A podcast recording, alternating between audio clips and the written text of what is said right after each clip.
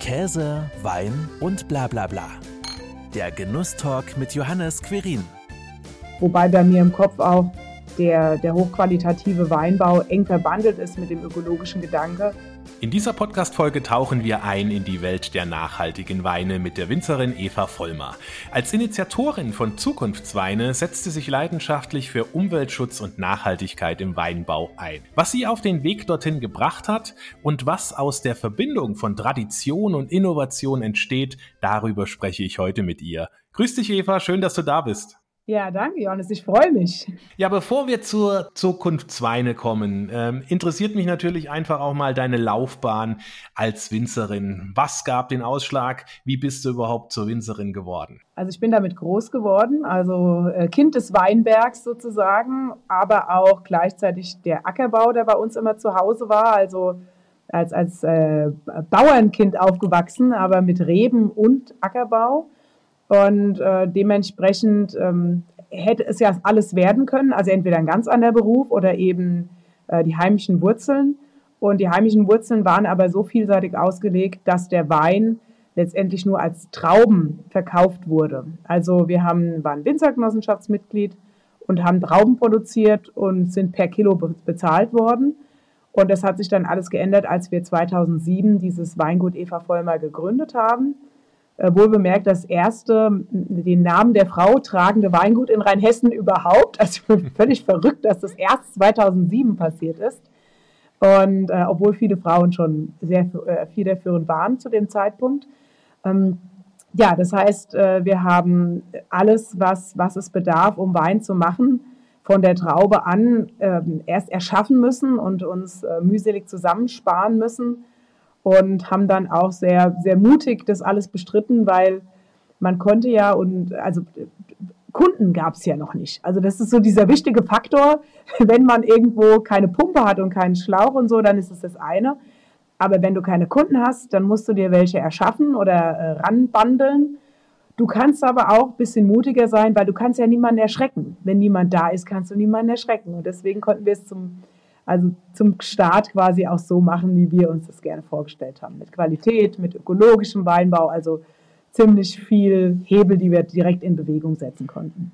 Mit voller Leidenschaft im Endeffekt dann auch rein in das Thema Wein. Genau, mitten rein. Ja, du hast jetzt schon gesagt, ökologischer Weinbau einfach so äh, ausprobiert, wie ihr gedacht habt, dass es richtig ist. Also warst du schon immer nachhaltig im Weinbau unterwegs? Genau, also das war so mit dem ersten Atemzug des Weinguts eigentlich eine wunderbare Selbstverständlichkeit, dass wir das so machen. Ich hätte mir das gar nicht anders vorstellen können. Wobei bei mir im Kopf auch der, der hochqualitative Weinbau eng verbandelt ist mit dem ökologischen Gedanke, weil man eben sagt, Mensch, die Rebe muss ein stabiles System in sich selbst sein und muss sich auch mal selbst zu wehren wissen und dementsprechend äh, auch in der Natur mal ein bisschen selbstständig zurechtkommen dann schenkt dir dir auch äh, stabile und äh, geniale Früchte, die, die letztendlich aus einem, aus einem eigenen Kreislauf heraus entstanden sind und nicht, weil ich dauernd irgendwas in den Topf dazu schmeißen muss künstlich. Und deswegen äh, ist es dann auch einhergehend nachhaltiges Wirtschaften, Denken an den Boden, der ja unser Kapital ist. Also der Boden irgendwo im Mittelpunkt, wenn der nicht geebnet ist und mit Leben gefüllt ist, dann schenkt dir die Rebe auch nichts, ähm, ja, nichts Vernünftiges. Deswegen geht es einher mit allen Denkensweisen von der Rebe bis hin zur Verpackung, dass man immer wieder dran denkt, wie könnte ich es energetisch günstiger machen und in die Natur eben nicht so viel Eintrag bringen, sondern einfach mit ein bisschen Grips und anderen Materialien oder anderen Vorangehensweisen, Hergehensweisen, ja, einfach das, den Wein ganz, ganz äh, stark als Naturprodukt zu denken. Mhm. Damals, als ihr angefangen habt, war das Thema jetzt natürlich noch nicht so im Fokus, wie das jetzt immer stärker in den Fokus rückt. Ähm, wie wichtig ist es denn, dass da mehr Sensibilität auch bei allen Winzerinnen und Winzern geweckt wird für das Thema Nachhaltigkeit im Weinbau? Also ich selbst habe mich dabei erwischt, an vielen Stellen einfach noch nicht genug zu tun. Also du denkst dir, Mensch, ja, jetzt habe ich hier äh, mein Weingut auf ökologische Füße gestellt und habe da schon so viel gedacht und gemacht und äh, letztendlich kriegst du plötzlich eine Welt eröffnet durch andere Menschen, die da vielleicht schon länger drauf gucken oder durch eine, eine eigene Erkenntnis, Mensch, ach, dies mit dem Pflanzenschutz, da fährt man dann so oft mit dem Traktor durch und äh, das war irgendwann in die, ja, das fließt dann in dein DNA rein, dass du sagst, die Rebe ist ein schutzbedürftiges äh, Individuum und du musst, du musst helfen mit Spritzen. Im ökologischen Weinbau ist das ein bisschen äh, softes Zeug in großen Teilen. Also da ist auch mal Backpulver im Spiel, äh, aber auch ähm, ja, Schande über unser Haupt, dieses, dieses bisschen Kupfer, muss, was da noch mit rein muss, dass uns ein Dorn, ein großer Dorn im Auge ist. Und so bist du über die Jahre in, in so einem Selbstverständnis drin und sagst dir, Mensch, naja, mehr kann ich jetzt nicht machen. Aber man gewöhnt sich an Dinge, die einfach so sind, wie sie sind. Eben, dass man häufig Pflanzenschutz machen muss, um die Rebe gesund zu erhalten. Oder dass Wein, jetzt mal um anderes Extrem zu nennen, natürlich in Flaschen gefüllt wird. In was sonst? Und dann sieht man dann plötzlich in irgendwelchen Studien und, und äh, Berichten, wie, äh, wie hart die Flasche immer wieder in ihrem Neuglasbereich in die CO2-Bilanz da reinhaut. Ja, also es gibt so verschiedene Baustellen, die nicht nur der Weinbau als Branche, als, als ewige und als über Jahrtausend Jahre alte gepflegte Kulturbranche auch, also es ist ja ein Kulturgut, dieses, diese Rebe, und die hat uns quasi ja durch die, durch die Zeiten, durch die Historie, durch die Völker, durch die Gesellschaft geführt. Und deswegen ist man da auch ganz stark an Vorgänge behaftet, die halt so waren, wie sie waren. Und wir haben uns ja auch die, den Glanz von Riesling und Burgunder erarbeitet. Also äh, die Menschen haben sich äh, ja, äh, sensorisch auch daran gewöhnt, die Reben, die es so gibt. Und immer mal wieder war was Neues auf dem Tisch. Also der Weinbau bleibt nie stehen. Aber letztendlich das große Bewusstsein für nachhaltige Kreisläufe und Taten, das ist erst in den letzten Jahren so ein bisschen intensiver aufgeploppt, als man eben gemerkt hat, jede Branche hat ihre, ihre To-Dos und wenn wir die nicht angehen, alle gemeinsam und jede Branche auch die Hebel in Bewegung setzt, dann, dann kommen wir als Menschen einfach nicht aus unserem äh, aus unserer Klimakatastrophe raus. Mhm. Und das muss man auch so hart sagen. Also aus dem Bewusstsein, ein Teil der, äh, ja, des Klimawandels zu sein, vielleicht nicht Hauptschuld irgendwie, aber ein großer, großer Batzen Teilschuld, den jeder Mensch in sich trägt, muss man halt auch mal überlegen, wie kann ich mit welchen Hebeln vor meiner eigenen Haustür kehren. Ja, das ist ja auch immer so ein schmaler Grat, auf dem man dann wandelt zwischen Tradition, Innovation und Veränderung. Wenn du dann mit Kolleginnen und Kollegen sprichst, ähm, versuchst du die dann auch, ja nicht davon zu überzeugen, aber entsprechend dann zu sensibilisieren? Und wenn ja, wie reagieren da die meisten drauf? Ist das allen so präsent, dass man da auch als Winzerin, Winzer aktiv werden muss?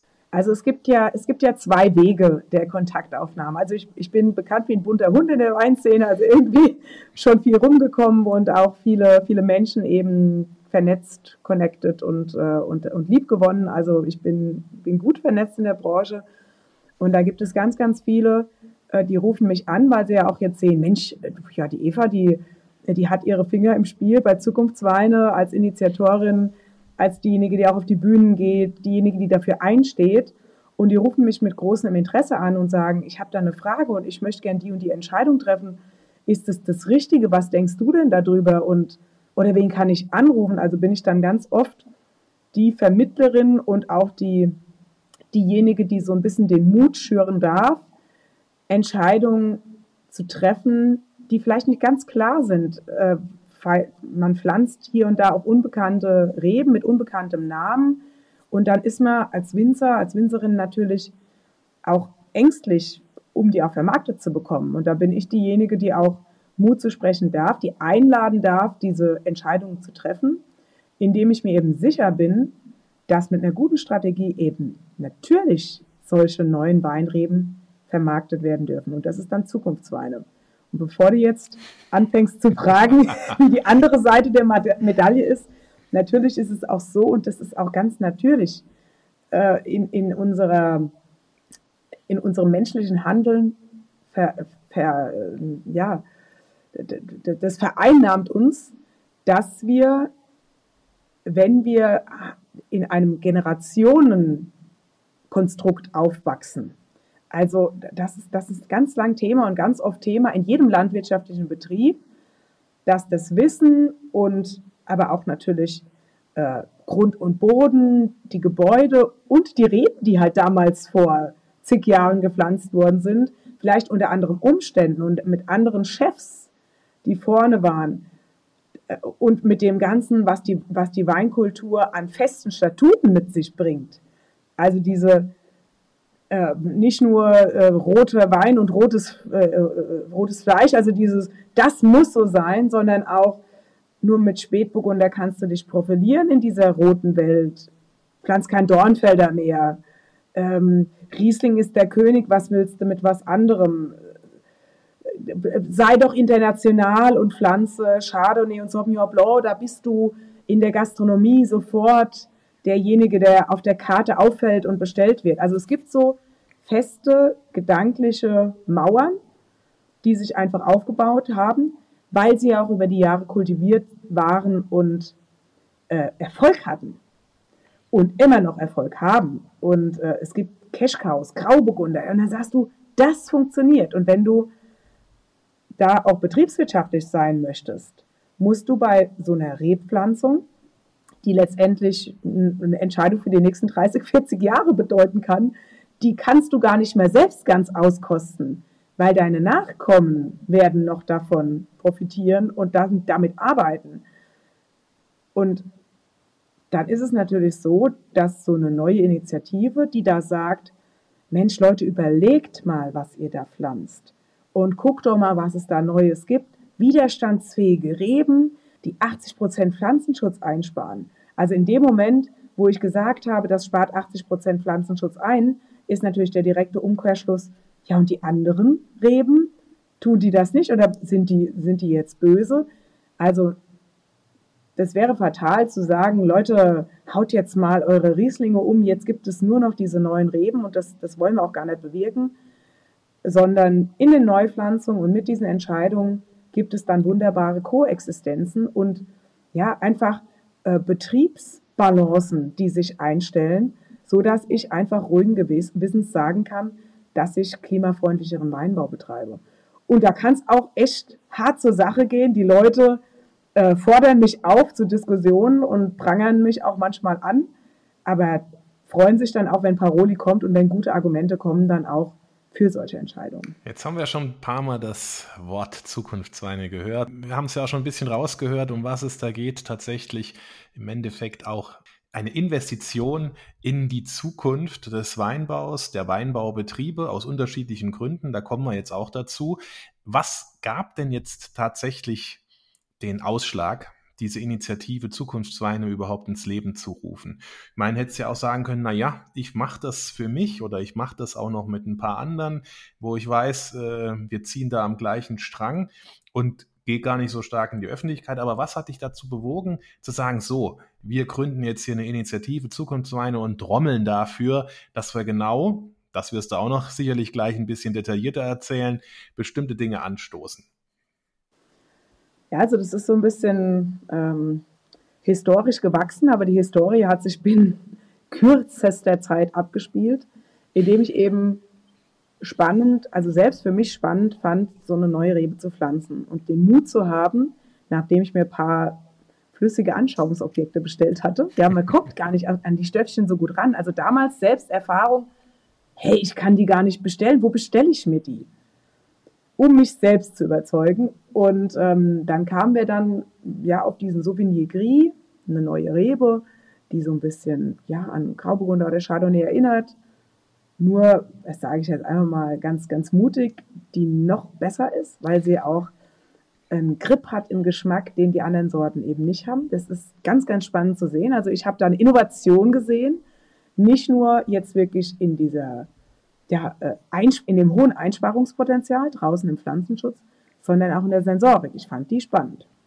Habt ihr aber auch mit dem Gefühl gepflanzt, oh je, kriegst du das verkauft. Also durchaus mit Skepsis, und mit ähm, so ein bisschen im Kribbeln, aber dem Gefühl, ja, ja, du bist eigentlich gewitzt genug unterwegs, du kriegst das unter die Leute und gewitzt genug, wie ich dann auch war, habe ich am Anfang erstmal die Lautschrift auf die Flasche geschrieben, Souvenir Gris. Und wurde dann bitter enttäuscht mit meiner tollen Taktik, als der Erste an der Theke sich einen Sauvage Gras bestellt hat. Also äh, war für mich ganz klar, aha, es gibt hier, es gibt hier Schranken, es gibt äh, quasi Berührungsängste, die um diese Sorten herrschen. Und das Wort pilzwiderstandsfähig oder PV wollte ich auch nicht so an der Theke verwenden, weil es für mich zu sperrig, zu technisch, ähm, ja, zu, zu, ja, das, das baut gleich Schranken auf als statt Eintrittspforten. Und deswegen habe ich damit gehadert und wollte die Leute einfach über einen anderen Weg catchen. Ja, und funktioniert hat es so nur halb. Also der Wein wurde verkauft, aber auch nur, weil er gut war. und äh, ja, in, in, irgendeiner Eingebung oder in irgendeinem äh, Klack, den es gemacht hat, war dann plötzlich dieses Wort Zukunftswein in meinem Kopf. Und ich bin damit zu meiner Markenagentur gegangen, die halt eben kein Marketing und nur hübsches Etikett machen, sondern die Marke, Charakter und Identität denken und habe auch nach dem ersten Termin äh, meine Freundin Hanneke Schönhals angerufen, die ich schon lange nicht mehr gesehen und gehört habe, aber ich wusste, die ist in diesem Medium unterwegs, also die hat schon sowas gepflanzt und ihr Vater schon. Und wir mussten beide, wir waren im Auto rechts ranfahren und, äh, und uns äh, sammeln, weil sie gesagt hat, da bin ich sofort dabei, wann legen wir los? Also da waren wir schon zu zweit und haben ein, ähm, ein schönes Team um uns geschart, also eine, eine richtige ein richtiges Kompetenzteam, was dieses Thema unter verschiedenen Gesichtspunkten betrachtet, also aus Winzersicht, aber auch mit der Kundenbrille, aus der Markensicht, aus der Handelssicht und auch aus der gesellschaftlichen Sicht. Also tolle, gleichzeitig Freunde, aber auch Fachleute, die das nicht so in der Winzerblase gedacht haben, sondern wirklich also mit ganz, ganz offenem Herzen und offenem Kopf von verschiedenen Brillen aus. Und das hat es dann auch gebraucht, um direkt das zu interpretieren als nicht Alleingang oder äh, Duett, sondern als Bewegung. Und das Wort Bewegung, das, das, ist ja, das ist ja eigentlich ein ganz tolles, spannendes und auch das, was wir hier brauchen. Wir müssen uns bewegen und bewegen kann man sich nur, wenn man sich gemeinsam bewegt. Und was sollen wir denn da mit in der Summe 24 Hektar äh, potenzielles Land von zwei Winzerinnen, zwei kleinen äh, Knuddelsbetrieben, die, die die Welt einfach nicht verändern können, es aber so gern wollen, wenn wir dann nicht sagen, Tür auf, her mit euch, rein mit euch, ihr wunderbaren Individuen und Kompetenzen da draußen, die ihr denselben Mut bewiesen habt oder ihn beweisen wollt. Und ihr da draußen, die ihr unterschiedliche betriebliche Strategien habt, vielleicht auch sagt, Mensch, wir sind konventionelle Winzer, achten aber trotzdem auf die Umwelt oder wir möchten ähm, wir schließen uns Nachhaltigkeitsinitiativen an. Wir sind ökologisch, wir sind biodynamisch, wir sind Demeter, wir sind es auch nicht, wir sind äh, Bioland, Ecowin oder, also wir haben ganz, ganz, ganz unterschiedliche Gedankengüter, aber letztendlich wollen wir das Gleiche, wir wollen uns bewegen. Und gerade mal 11 Prozent des deutschen Weinbaus sind ökologisch und 100 Prozent ist der deutsche Weinbau. Und äh, die, ähm, ja, die gesellschaftliche und die politische Idee wäre ja der Zukunft, dass wir, dass wir nachhaltiger werden, dass wir ökologischer handeln und dass wir einfach in jedem Falle reduzieren müssen. Also der, der menschliche Fußstapfen, riesige, fette, unbedachte Fußstapfen in dieser Welt, muss sich auf allen Ebenen reduzieren. Und bei der Wurzel haben wir das Problem gepackt und das nicht alleine, sondern mit ganz, ganz vielen anderen Betrieben. Plötzlich. Plötzlich. Wann war denn der Startschuss ganz so offiziell? Wir haben im März 2022 die ersten Mitglieder aufgenommen. Davor war natürlich ganz viel Diskussion, wie gehen wir es an, was machen wir, wie stapfen wir da los. Also bis sich das alles gesammelt war, äh, war ein Jahr vergangen, aber wir mussten ja auch, mussten uns erst aufstellen. Und im März 22 hat er erst erste Hallo gerufen und an der Tür gepocht. Und jetzt stehen wir quasi ein bisschen mehr wie ein Jahr später mit knappen 50, also kurz vor den 50 Mitgliedern da, haben den deutschen Nachhaltigkeitspreis gewonnen, haben äh, Bewusstsein geschaffen, haben echt laut getrommelt und sind sogar nicht über die Anbaugebiete, also die Anbaugebietsgrenzen sind ja schon was Wichtiges, also in den deutschen Anbaugebieten kompletten Rundumschlag zu machen. Noch nicht alle haben sich getraut, aber wir bleiben dran. Also da sind ganz, ganz viele Anbaugebiete im Boot. plus Ländergrenzen, die eingestampft wurden, also Österreich und Luxemburg, die haben auch Bescheid gesagt, haben gesagt, das ist toll, was ihr da macht. Wir wollen dabei sein. Also drei Überländer mhm. haben wir auch schon an Bord. Und das zeugt ja von, ja, die Winzer wollen mitmachen, aber es muss auch raus in die Welt und getrunken werden. Also wir brauchen ganz viele Botschafter und die kriegen wir ja auch. Also Fans, die sagen, das schmeckt mir, das erzähle ich weiter. Oder Händler sagen, das will ich listen. Wir haben eine ganz tolle Listung bei Alnatura und im Frische Paradies, aber mehrere werden noch folgen. Also es muss halt auch, ja, es darf nicht nur gepflanzt werden, es muss, muss auch über die Theke. Werden. Genau. Das ist auch ein gutes Stichwort. Ich habe dankenswerterweise von euch auch einen Klimaretter. So steht es auf der Flasche, weil es sind ja drei verschiedene Sorten drin. Es ist ja eine Cuvée. Äh, da kannst du auch gleich was dazu sagen. Gott sei Dank zugeschickt bekommen und kann es auch schon mal probieren. Ehrlich, äh, ich habe auch schon vorher mal, du hast es schon gerade gesagt, im Frische Paradies, aber ich weiß jetzt nicht mehr welche zwei, zwei davon probiert und getrunken, ist aber schon ein bisschen länger her, äh, also schon, äh, würde man sagen, gute drei Monate, hätte ich jetzt gesagt. Und ähm, ja, war auch ganz überrascht. Ähm, ich meine, ich bin jetzt da nicht so ängstlich, weil letzten Endes tauchen ja immer wieder, da können wir auch mal noch drüber sprechen, tauchen ja immer mal wieder auch so autochone Rebsorten auf, die auch kein Schwein kennt. Ne? Und wenn jetzt eben hier wie im Klimaretter Phoenix, Johanniter und den schon erwähnten äh, Sauvigny Cri drin sind, dann ist das natürlich im ersten Moment, ja, was ist denn das jetzt äh, für ein Wein? Aber ich glaube, so geht's mir zumindestens. Äh, eigentlich ist es ja egal, was draufsteht. Letzten Endes muss er ja schmecken. Und das hat ja deine Schilderung ja auch gezeigt, dass so der Anfang ja auch gemacht worden ist und funktioniert hat. Wenn dann natürlich nochmal so eine richtige Bewegung, und das Wort finde ich wirklich sehr schön, du hast es auch so schön beschrieben, dafür sorgt, dass es dann auch rausgetragen wird und dann noch mehr Menschen sagen, naja, ich traue mich jetzt auch mal was zu trinken, was ich vorher noch nicht getrunken habe. Und gut, steht nicht Chardonnay, Grauburgunder, Weißburgunder oder Riesling drauf, dann äh, ist es ja umso wichtiger. Ja, jetzt kommen wir doch mal zu diesem Klimaretter. Ähm, was sind das denn für drei Rebsorten? Sind die mit irgendeiner bekannten Rebsorte verwandt? Gehen sie in eine bestimmte Richtung? Ich hatte so für mich auch äh, so mal notiert, geht ja schon so ein bisschen Grauburgunder. Ich hatte auch so ein bisschen Sauvignon Blanc im Gedanken, der dann schon exotischer wird. Ja, man hat ja entweder mal Grün oder Exotik äh, bei dem Sauvignon Blanc und da geht's ja dann auch in diese exotische Richtung. Ist es denn auch wichtig, immer mit bekannten Rebsorten zu vergleichen, damit dann der Kunde auch sagt, ach, ja, stimmt, schmeckt ja auch so gut wie. Ja, also äh, ganz, ganz spannend. Du hast ja natürlich jetzt hier äh, zehn tanzende Puppen aufs Etikett gefeuert. Und das ist aber auch klar, weil den Leuten stehen ja die Fragezeichen, aber auch die Neugier ins Gesicht geschrieben, weil äh, der Mensch kennt natürlich oder der Weintrinker, der so ein bisschen auf diesen ja auf diesen normalen Sorten eben ja sich sich gut auskennt und sagt äh, ja da fühle ich mich wohl, da fühle ich mich sicher und da weiß ich auch was ich bestelle.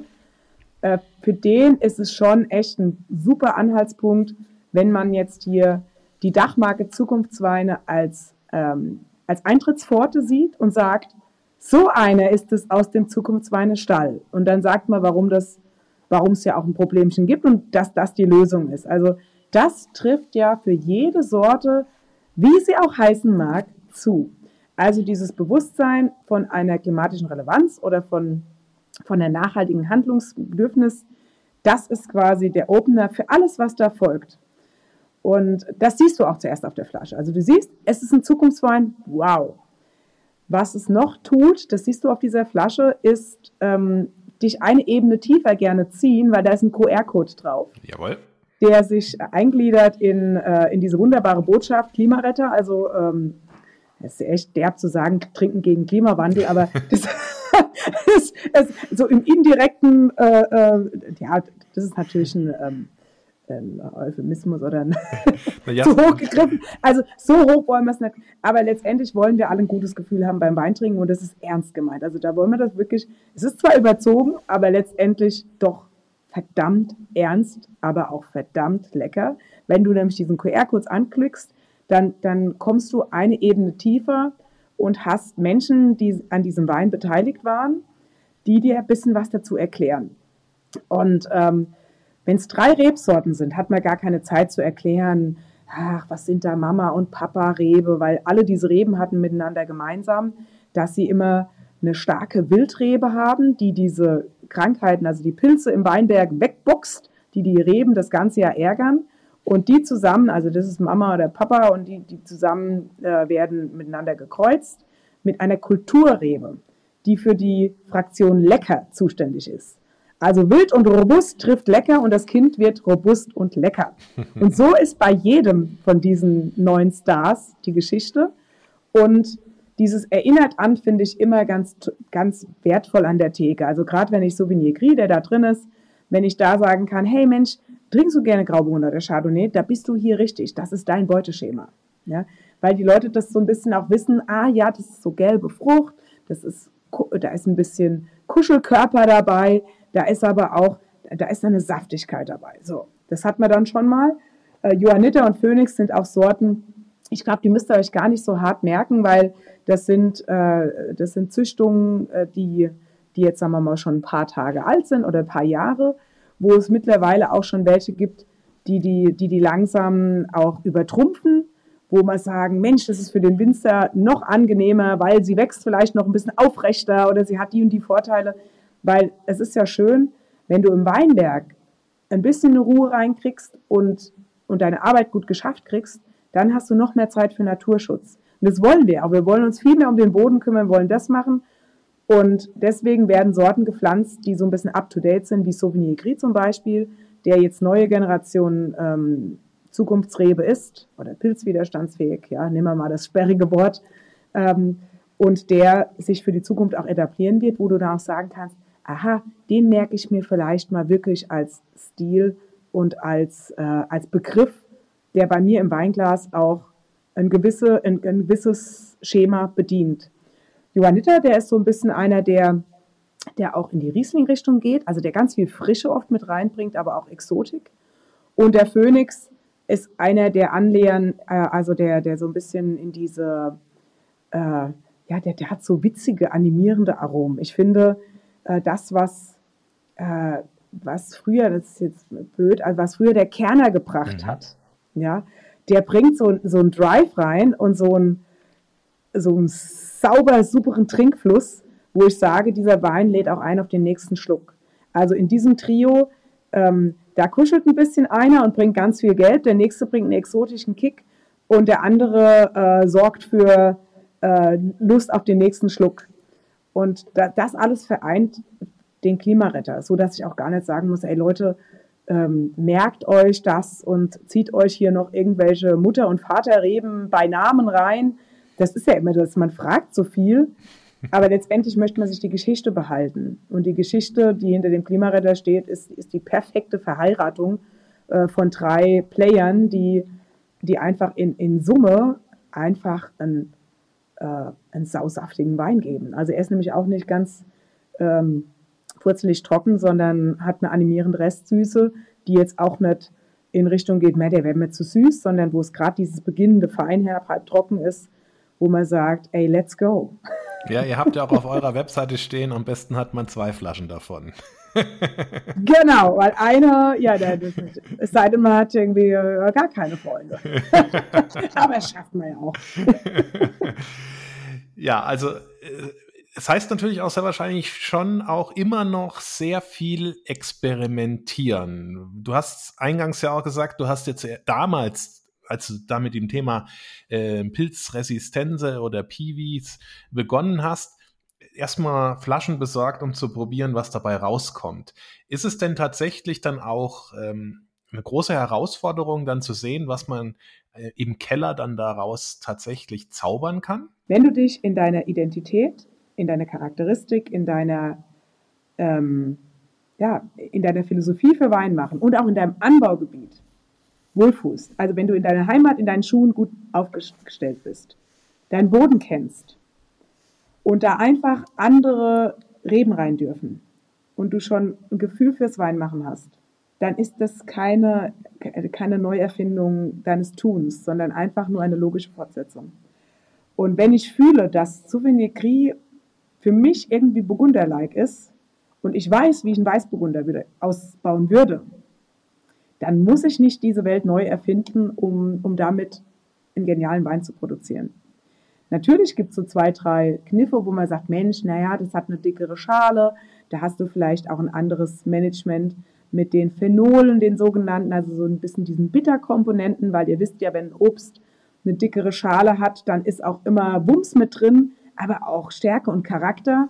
Und da ist man natürlich auch so ein bisschen am Rumexperimentieren und sagt, wo findet denn diese Sorte in welcher Gestalt bei mir zu Hause meine Heimat?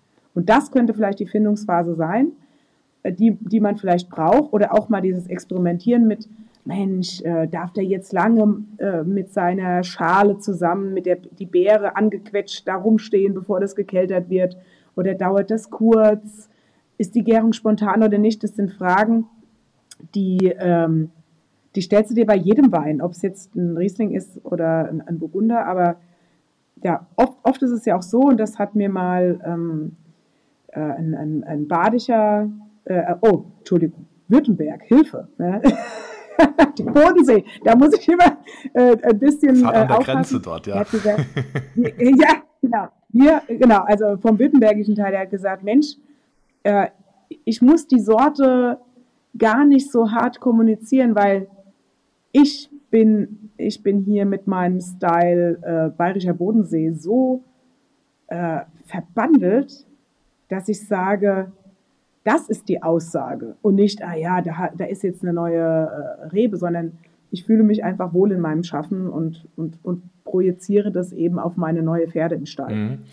Das heißt also, man geht eigentlich mit den neuen Dingen um wie mit den alten, weil man seine Erfahrung vom Boden und von den althergebrachten Rebsorten einfach dann transformiert und äh, in die Zukunft führt. Genau. Es schließt aber Fehler natürlich nicht aus, wenn du irgendwo gesagt hast, Mensch, ich habe diese Lage für gut gesehen und es passt nicht zu der Rebe, dann ist es erst, dann ist es auch mal Learning by Doing. Also da ist nicht jede Entscheidung äh, diejenige, die immer und immer und immer funktioniert.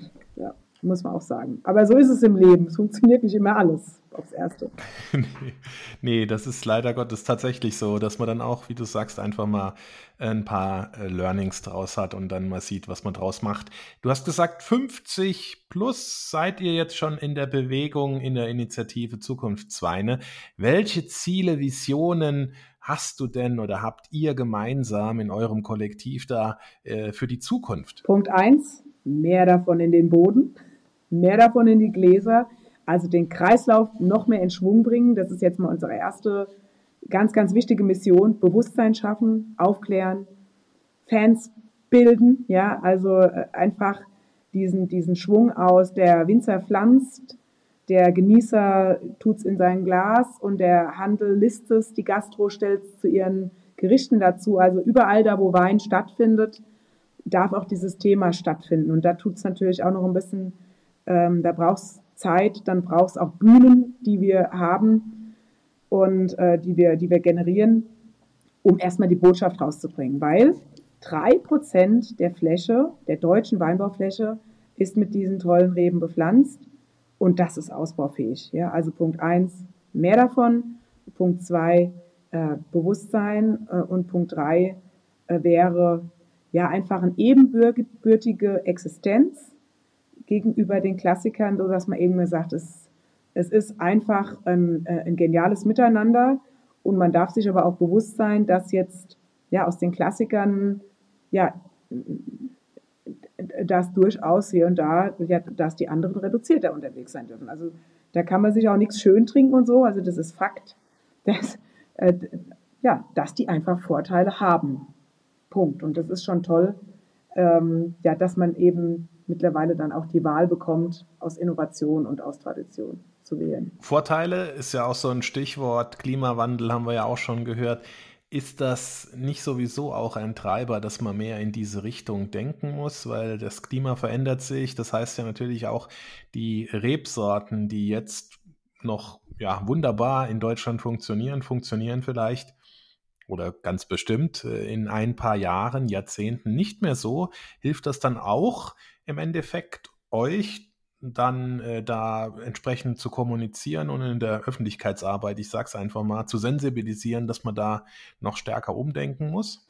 Ja, genau, das ist ja eben dieser Teufelskreis. Also die Winzer sind die wetterfühligsten Menschen überhaupt, weil natürlich äh, ausgesetzt sind der, den guten und schlechten Launen der Natur. Und wenn die immer extremer werden, äh, äh, gerade jetzt äh, in meinem äh, Heimatort in Ebersheim am letzten Wochenende ein, ein, ein fieser, sau seltener Hagelsturm-Tornado, äh, der die Dächer abgefegt hat und zum Glück war die Rebe noch nicht ausgetrieben. Das heißt also, wir stolpern von einem Extrem ins nächste und irgendwie hat es dann auch so das Gefühl, äh, Mensch, daran will ich nicht schuld sein. Und auf allen Ebenen des Lebens muss, muss man eben sagen, äh, pack dich mal an deine Nase und überleg, an welcher Stelle du es schaffst, weniger einzuspeisen in diesen Wandlungstopf.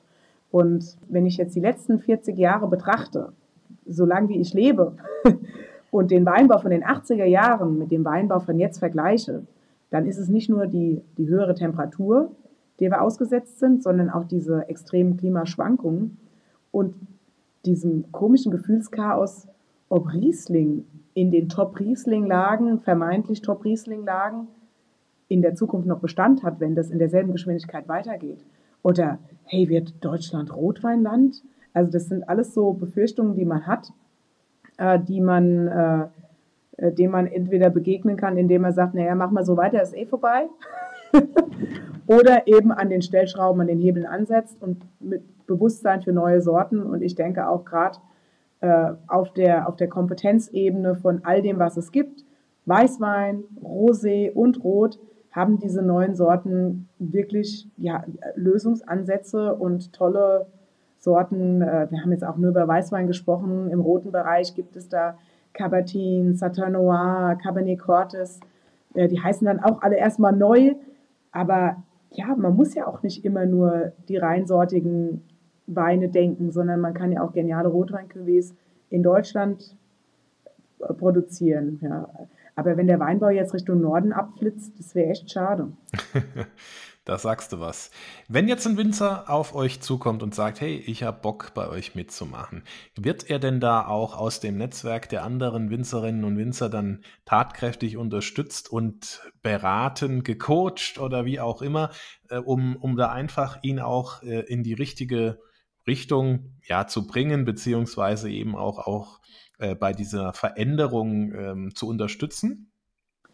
Also ja klar, es ist, ähm, wir sind auch ganz bewusst ganz auf ganz vielen Winzerbühnen präsent. Also so, dass wir eben sagen, ja, diese, diese große äh, Winzermesse, äh, die, die es in, ähm, die es hier eben in der Region gibt, wo aber deutschlandweit die Winzer anreisen, dass wir da natürlich einen Stand haben und dass wir da Ansprechpartner sind um die Interessierten oder auch die, die, die noch gar nicht wissen, wie interessiert sie wirklich sind, in diesen Sog zu bringen und auch den Winzern das zum Probieren zu geben. Also das ist auch wirklich, dass man, dass man teilweise die Berührungsängste hatte, weil man noch gar nicht viel probiert hat und weil man in dieser normalen Welt halt standesgemäß oder äh, halt, was sich so ergeben hat, weil es so war, unterwegs ist und dass man eben ganz viel probiert hat aber dass eben genau diese Sorten, dass die noch gar nicht so richtig auf der Speisekarte waren. Also einmal diese flüssige Überzeugungstat, die es da geben darf, aber auch,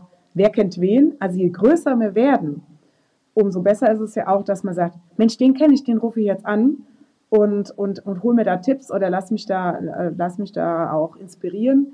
Wir sind jetzt aber auch dran zu sagen, wir brauchen Videos, die du dir anschauen kannst, um, um einfach so ja, diese Elevator-Pitches zu haben, sagt mir so neudeutsch, also dass einfach ähm, ganz viel Material auf der Straße ist und auch Menschen als Ansprechpartner da sind, die dafür brennen, die damit auch schon mal Erfahrung und Berührungspunkte haben und die gerne weitergeben. Und das ist ja auch das, dieses Offenherzige an der Bewegung, ja, dass wir sagen, Mensch, es gibt zum Beispiel auch Piwi Deutschland, Piwi International, das ist eine sehr äh, fachlich basierte Vereinigung, die sich eben um diese Sorten kümmert, haben wir ja natürlich, äh, das ist kein, kein Gegenstück oder keine Gegenparade, sondern wir helfen uns dann auch gegenseitig, die, die sich dafür interessieren, denen weiterzuhelfen und die, die gerade ganz frisch sind, die zu bekräftigen und zu bemutigen, ähm, zu sagen, ja, ich mache das jetzt.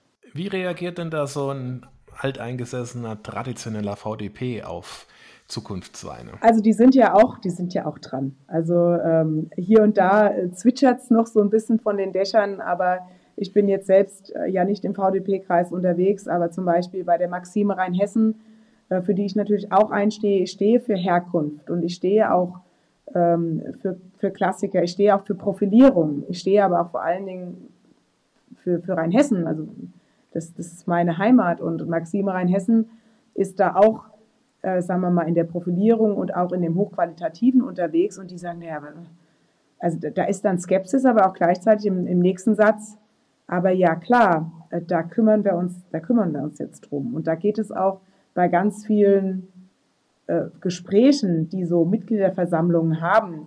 Ich kann in VDP nicht reinschlupfen, aber ich hoffe, dass die da ganz viel auch drüber reden. Und äh, ja, so ein paar Spione haben wir auch sitzen, die, die, auch, die auch gepflanzt haben und die sagen, jawohl, ähm, es ist, wir sind im Umbruch und wir sind nicht auf einer Weinbahnstraße unterwegs. Und das, das ist toll, dass hier und da auch geschaut werden darf und abgeschaut werden darf, wer was eben unternimmt, damit es besser wird. Und da kann sich keiner mehr davor verwehren, weil etwas zu tun, das was zu tun ist, das kann keiner mehr verleugnen. Sehr schön. Wie viele Zukunftsweine gibt es denn jetzt in der gesamten Range? Das ist eine, eine spannende Antwort, äh, wo wir auch immer äh, einen Tick ausholen müssen. Ähm, wir haben ja, äh, den Wein hast du hier aus dem, aus dem Alnatura quasi. Dort stehen Gemeinschaftsweine, weil größere Händler, die kann so ein kleiner Mini-Winzer gar nicht bedienen. Deswegen legen wir zusammen und machen was Tolles draus. Und äh, da gibt es ähm, einen weißen, äh, zwei weiße, einen roten und einen Rosé. Die stehen da ihre, äh, ihren Mann, ihre Frau und, äh, und sind eben super präsent in dieser Welt. Es gibt aber auch Winzer, die dieses Label nutzen, dieses komplette Design. Davon sind es 40 Weine, die man so kaufen kann, also mit diesem äh, Zukunftsweine Gesamtdesign, das ihr da seht, das, das, das tolle, bunte, äh, sehr, sehr ansprechende Etikett. Und es gibt, und die, die Ziffer weiß ich gar nicht, also du kannst als Winzer auch sagen, Mensch, meine Marke ist für mich so stark, ich möchte das auf Platz 1 der Kommunikation haben. Dann nutze ich mein Label und hinten oder vorne drauf noch den Button der Zukunftsweine und bin so auch partizipierend, zwar nicht überlaut, aber für mich, für den Begriff äh, laut, laut, laut. Ja, und ähm, äh, davon, davon weiß ich gar nicht, äh, wie, viel, wie viel wir letztendlich haben. Also potenziell kommen da noch gute 50 on top. Also die Bewegung wächst nicht nur bei den Winzern und Winzerinnen, sondern dann auch tatsächlich bei den Weinen. Und das ist ja auch gut so. Du hast es ja gesagt, einfach rausgehen, probieren, trinken, bei Alnatura kaufen oder im Frische Paradies oder zukünftig eben auch noch an anderen Verkaufsstellen.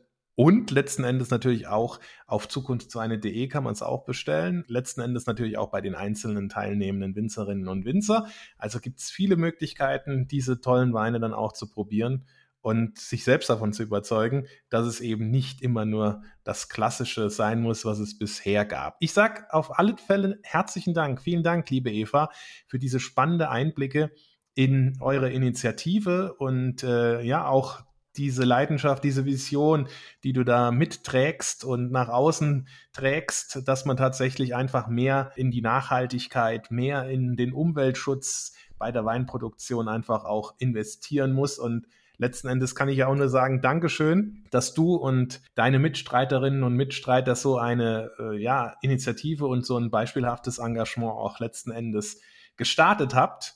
Und das bin ich mir sicher, setzt für die Zukunft besondere Maßstäbe. Herzlichen Dank. Sehr, sehr gerne. Hat mir Spaß gemacht. Das war Käse, Wein und bla bla bla. Der Genusstalk mit Johannes Quirin. Dir hat dieses Gespräch gefallen? Dann abonniere den Podcast, um keine neue Folge zu verpassen. Bis zum nächsten Mal.